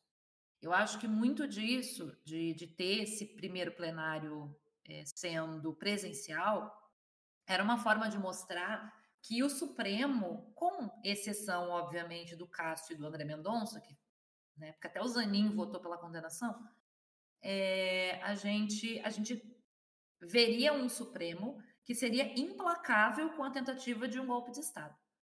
Então, ali foi para mostrar assim: o Supremo será implacável com quem tentou dar um golpe de Estado. Então, isso, isso fica muito claro nesse plenário, que é um plenário. É, nesse plenário presencial. Mas aí a gente, a partir disso, todos os casos passam aí para o plenário virtual. O que acontece no plenário virtual? O presidente abre esse plenário virtual e aí você tem lá cinco réus, como era agora, e cada um dos, dos membros do Supremo deposita seu voto em plenário virtual. Inclusive, a gente pode ler esse voto. Pode ir lá e ler o voto da pessoa. O que, que acontece? É, Essas duas rés são mulheres. São as duas primeiras mulheres a serem julgadas. Então tem muito cara essa decisão do Mendonça de que ou ele vai para realmente fazer a coisa não andar, fazer com que essas ações sejam mais lentas. Ele vai começar a pedir que todas as mulheres sejam julgadas em plenário físico para poder a coisa trancar, porque daí tu tranca, porque o presidente da, da corte precisa agendar isso e aí fica só nisso na sessão inteira. Você tranca todo o resto. Ou ele está querendo fazer aquele momento do as pobres senhoras que estão sendo julgadas. A pobre mãe de família, É. sabe?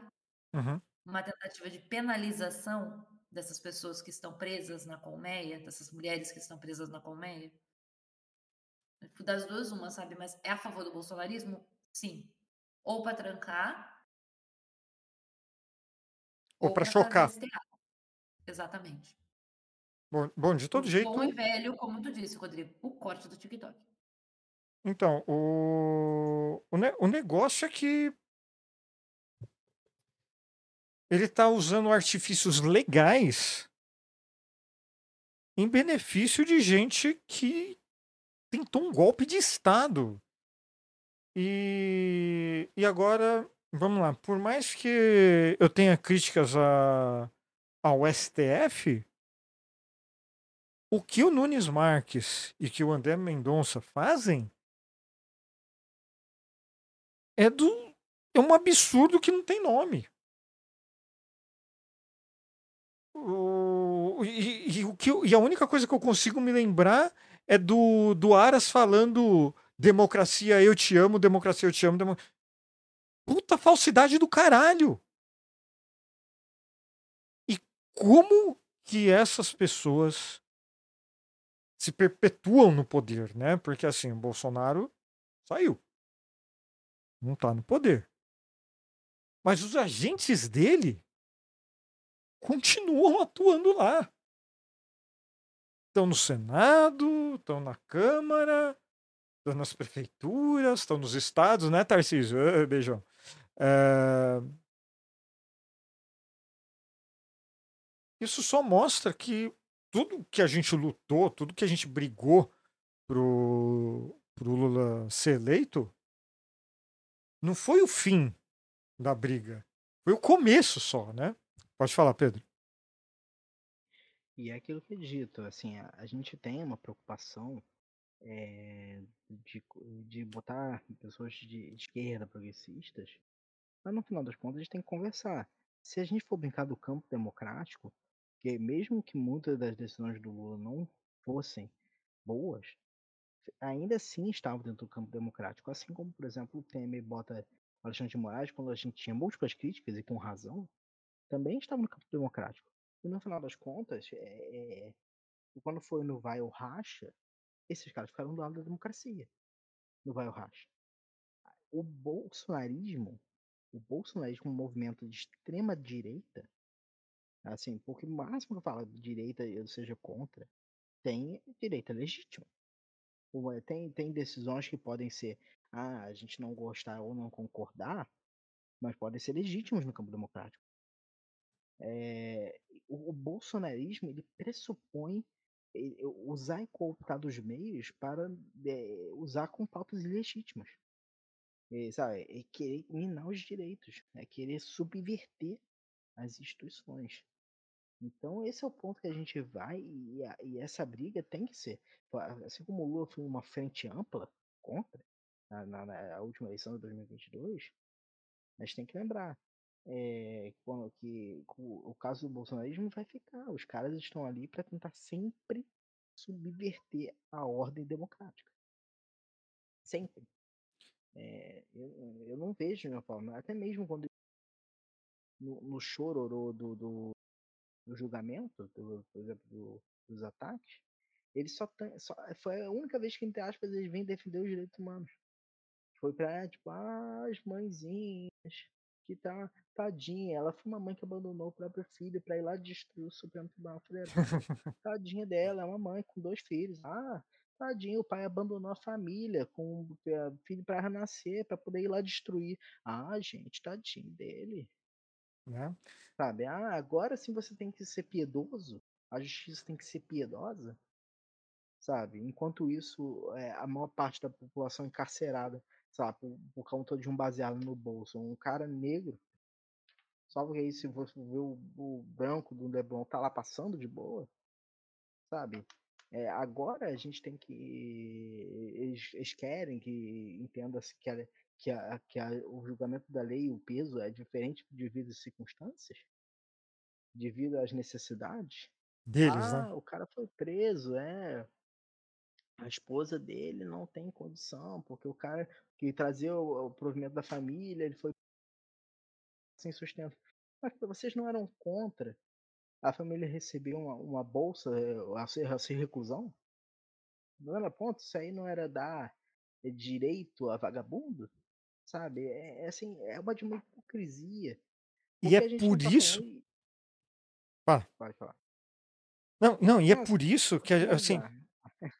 É, é puxar daí, sabe? To- to- todo esse negócio do, do bolsonarismo que está embrenhado na sociedade, que está embrenhado em pelo menos dois membros ali do STF, é por isso que é tão importante essa próxima escolha do Lula de próxima, de próxima, espero, ministra do, do STF para balancear, sabe? Para trazer um pouco para o nosso lado. Ah, enquanto não necessariamente de esquerda, mas pelo menos progressista, como a Rosa Weber, agora no final, pelo menos, sabe? Alguém que possa trazer a visão mais humanista, sabe? Eu, eu- uma, eu, eu não conheço vários nomes do judiciário, eu não tenho co- conhecimento vasto assim, mas porra, mano, eu acharia do caralho o Silvio Almeida no STF. Vai acontecer? Provavelmente não. Ele tá fazendo um trabalho foda pra caralho no Ministério dos Direitos Humanos. Espero que continue assim. Mas agora, imagina o Lula fazer algo que nunca aconteceu na história do STF. A gente já teve uma vitória sofrida pra caralho com o cara, com a, com a máquina de Estado contra ele, com, com fake news, com redes sociais promovendo ódio e, e sendo eh, conivente com isso. A gente ajudou na eleição para eleger o Lula. Agora, imagina se o Lula chega, depois de ter colocado o Zaninho lá, bate no peito assim e fala: Eu vou botar uma ministra negra no STF agora. Não seria bom, seria foda para um caralho.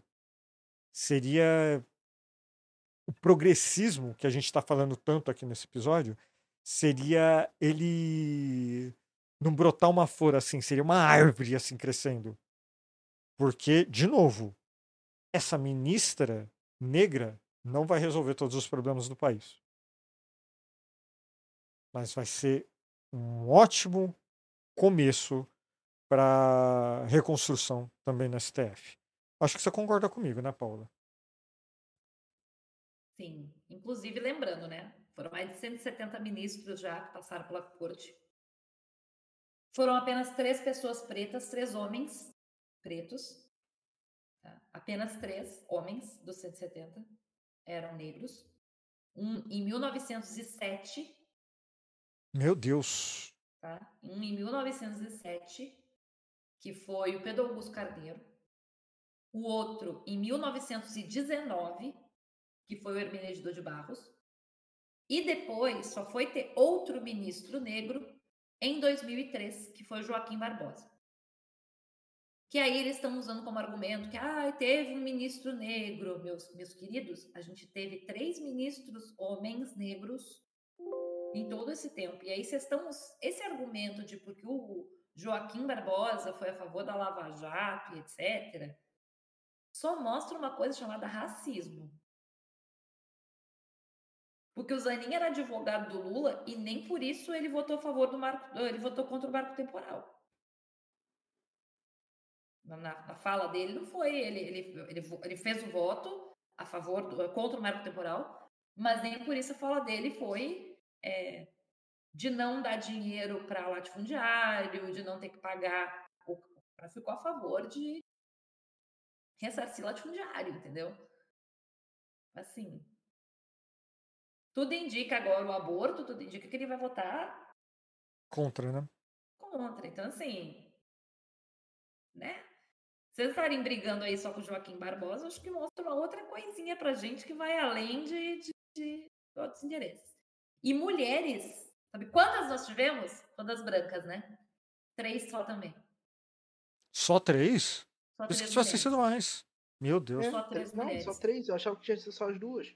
Só três. A Ellen Grace foi a primeira, que ela ficou só 10 anos, 10, 11 anos. Foi em 2000, e aí em 2011, por ela se aposentou. Foi a primeira mulher a ocupar a cadeira da STF. Depois veio a Carmen Lúcia em 2006 e a Rosa Weber em 2011. Então, assim, negros no STF tiveram três. Dois lá no século XX, no- na primeira metade do século XX, No início do Tá. século passado, né, mano? exato, no século passado, e o Joaquim Barbosa. E mulheres, foi só nesse século, foi só nesse século, e foram só três. Fala, Pedrão. É, e, e eu, assim, eu não sei como são esses dois primeiros negros dessa. Mas eu tenho quase certeza, assim, eu posso cravar aqui que a leitura de que são pessoas negras é uma leitura. Porque se bobear na época, o cara estava se botando com qualquer outro nome para que não se colocasse como uma pessoa negra. Eu vou dar exemplo o que aconteceu com o Nilo Peçanha foi em tese nosso único presidente negro e que ele não se colocava como. Ele estava lá, era mestiço, botava qualquer coisa assim, clareava na é, para não se passar como sendo tão escuro como ele era. É, isso aconteceu. Não, não, não off topic, né? Um, uma curiosidade, Nilo Peçanha, ele tá árvore, ele era primo de sei lá, de ser segundo ou terceiro grau do meu avô. Pequeno coisa aleatória. Mas é só uma informação aleatória do dia. É, Então, assim, é, esse é um caso, falando, a gente lê totalmente. Pedro, fala mais perto do microfone, cara. Mas é isso, é só se bobear na época eles não se colocavam como. Né? Uhum. É, E para entender o, quão, quão- o quanto é essa questão. Né? É, bom, assim, eu- o filho que colocou, né, ali no chat, eu já falei também. É, porra, cara, imagina o quanto seria ah, marcante o, o Lula fazer um ato histórico desses. Sabe? Ainda mais num, num período desse de ascensão da extrema-direita. Cara, a gente acha que tá acabando, que o bolsonarismo tá, tá acabando, coisa e tal. Vocês estão vendo a TV, estão vendo o que está acontecendo ali na Argentina. A Argentina não é em outro, do outro lado do mundo, não, é aqui do lado. O pessoal atravessa a rua, tá na Argentina. Bukele, do, do Bukele, etc., da galera de outros, de uns lugares na América Latina, mas um pouquinho mais longe. Mas a, a gente, gente, os, os caras estão quase elegendo Milley aqui na Argentina, né? Sabe, assim, é, e quanto bolsonarista não tá em prefeitura, não, não, não vai ser candidato para prefeitura, não ganhou no estado, né? Governo do estado, assim, sabe? Tipo São Paulo, né? Bicho, o bolsonarismo tá aí, assim, Lulão, a gente tem que enfrentar o bolsonarismo de dentro para fora também. E a ministra negra é uma baita apunhalada no bolsonarismo, sabe? Pela visão de mundo, pela Sabe? visão. É, uma- é trazer uma visão diferente para o Supremo, sabe, Rodrigo? A gente tá vendo, a gente tem um Supremo branco.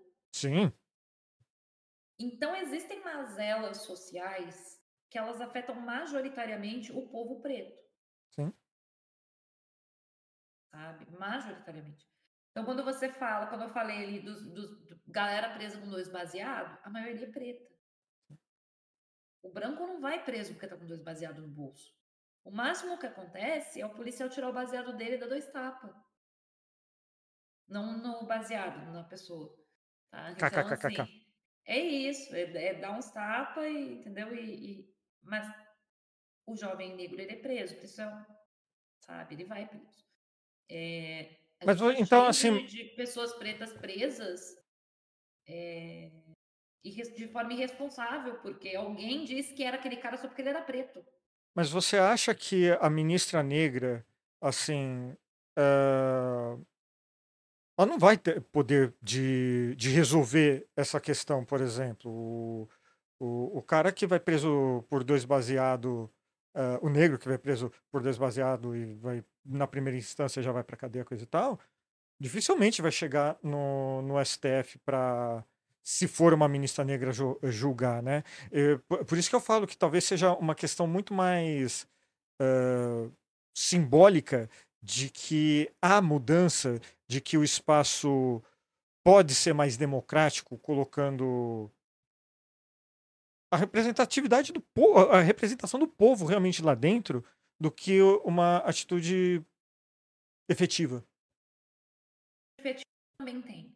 Porque a Hum. gente está falando de levar, trazer essa pauta para discussão, entendeu? Vou dar o exemplo do aborto.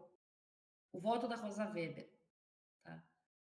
A Rosa deixa, no, diz, declara no voto dela, a maternidade não pode ser compulsória.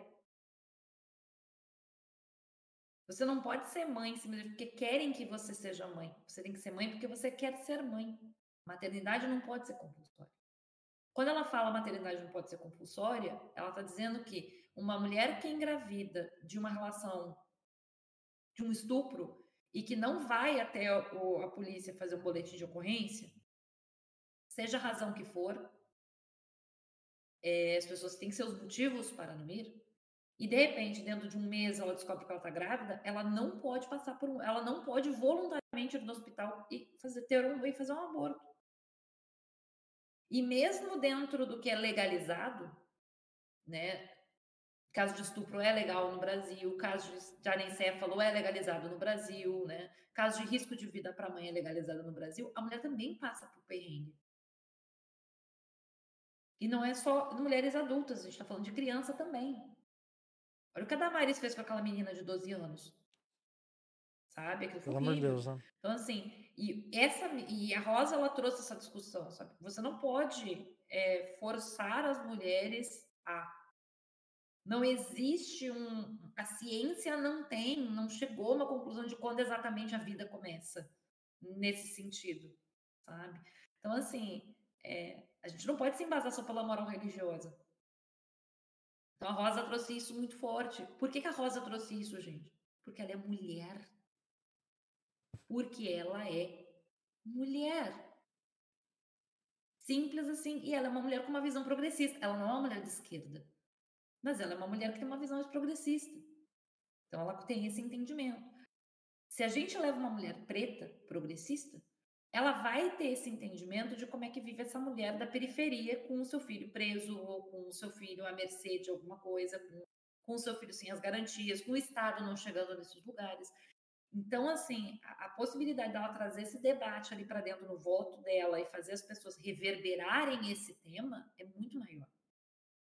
E aí, assim, até a chance de algum desses ministros homens que estão lá, brancos, que nasceram em uma classe social mais alta, né, ou uma classe média, que não passaram por isso, é, olhar para aquele, aquele contexto, para o que ela está dizendo, e poder entender assim, pô, ela ministra tem razão. Esse dado aqui que a gente tem de violência, esse dado que a gente tem do cárcere, esse dado que a gente tem de mulheres que morrem num aborto clandestino, esses dados eles são verdadeiros, eles estão aqui na minha mão.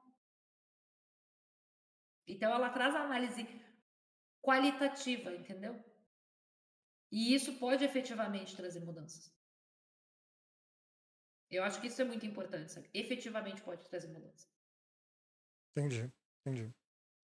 Ah, bom, eu acho que ah, a, a palavra mais importante nisso, nisso tudo que a gente falou aqui hoje, principalmente quanto à eleição, a eleição não, desculpa, a nomeação de, um, de uma nova ministra do STF, eu acho que é mudança.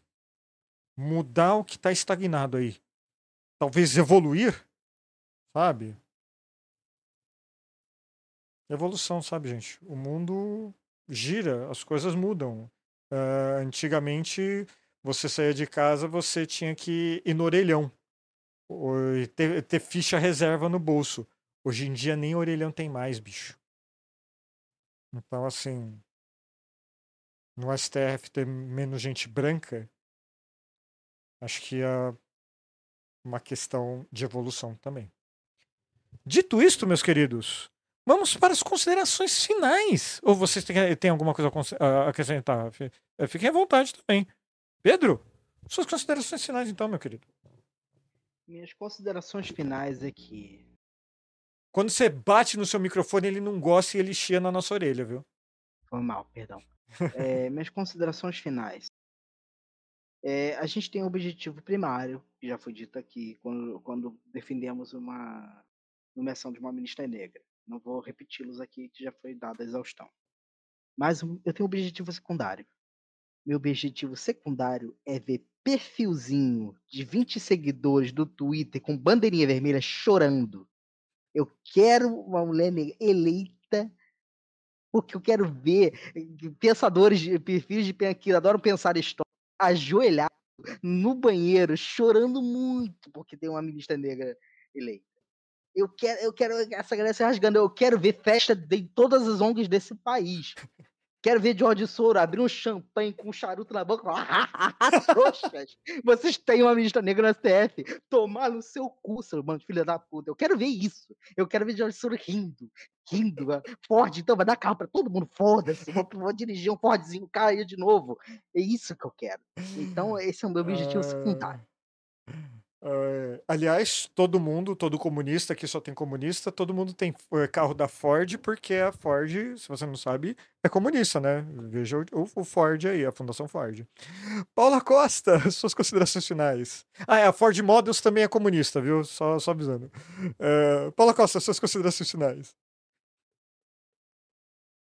É, minhas considerações finais é hum, Galera, assim, vamos estudar um pouquinho. É, não cai em pedaço do cérebro. Sério, não cai. Sabia? Não cai. Vocês acreditam? Estudar não cai? Então, assim, dá uma estudadinha. Vai entender, assim, o que, que é uma organização não governamental, como é que ela funciona, sabe? Antes de criar, assim, teoria de que as pessoas querem botar uma ministra negra para derrubar o presidente Lula. Gente. Pelo amor de essa, Deus. Essa é foda. Tem muita coisa que vocês podiam criar de teoria conspiratória, mas essa. Olha, essa vocês se superaram. Vocês estão. Vocês só não estão pior que os bolsonaristas, porque os bolsonaristas estão acreditando no sexto sósia do Lula, porque todos os outros morreram em acidente de avião. Seis já? É, é o sexto. É, clone, né? Não é nem sósia, clone. É, clone, né? Por então, favor, assim, né? Só não tá pior que o bolsonarismo, porque o Bolsonaro está acreditando no clone, que o Lula tem clone. Porque, gente, vocês estão num grau que tá difícil.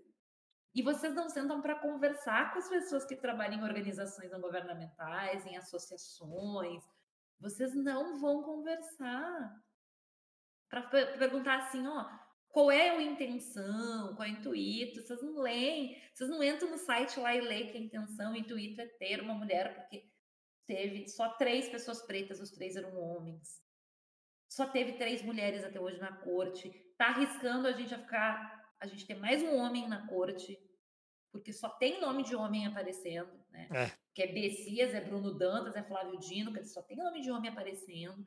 Então, assim, pensar um pouquinho, assim, pensa um pouco. Isso, um isso... não dói estudar, eu juro, gente, não dói nunca é sério. E se você tiver problemas para saber como ficar mais inteligente, saiba que até nisso farofeiros.com.br ajuda você. Acesse agora www.farofeiros.com.br. Pronto, fiz a plub. plub. É, um grande acordo nacional com o Gregório Dudu com, o Gregório do- com o Farofeiros, com o Gregório do Viver, com tudo, né, mano? Puta que pariu, né, bicho? Meu Deus do céu. Que país é esse? É, eu só queria encer- encerrar esse, esse episódio. é, primeiro agradecendo a presença dos meus amigos aqui, o pessoal do chat ao vivo, coisa e tal. E falar que assim. Para de olhar pro seu próprio umbigo. Tá? Pensa no próximo. Já que você é tão religioso, saiba que isso está escrito no, no livro aí que você segue. Pensa no próximo, bicho. Sabe? Em quem tá do teu lado. A pessoa que tá na tua frente na fila do banco, na fila do mercado, coisa e tal, não vive a mesma realidade que você. Então é por isso que é importante a representatividade. E a gente vai continuar falando isso aqui. Quantas vezes vai ter no corte, vai ter no podcast, vai ter onde tiver. Porque você sabe, aqui o roxo é meio enrolado, fica meio que sassaricando. é Assim, é- empurrando vai, sabe? Então você sabe, semana que vem tem mais. Beijo, abraço! Tchau!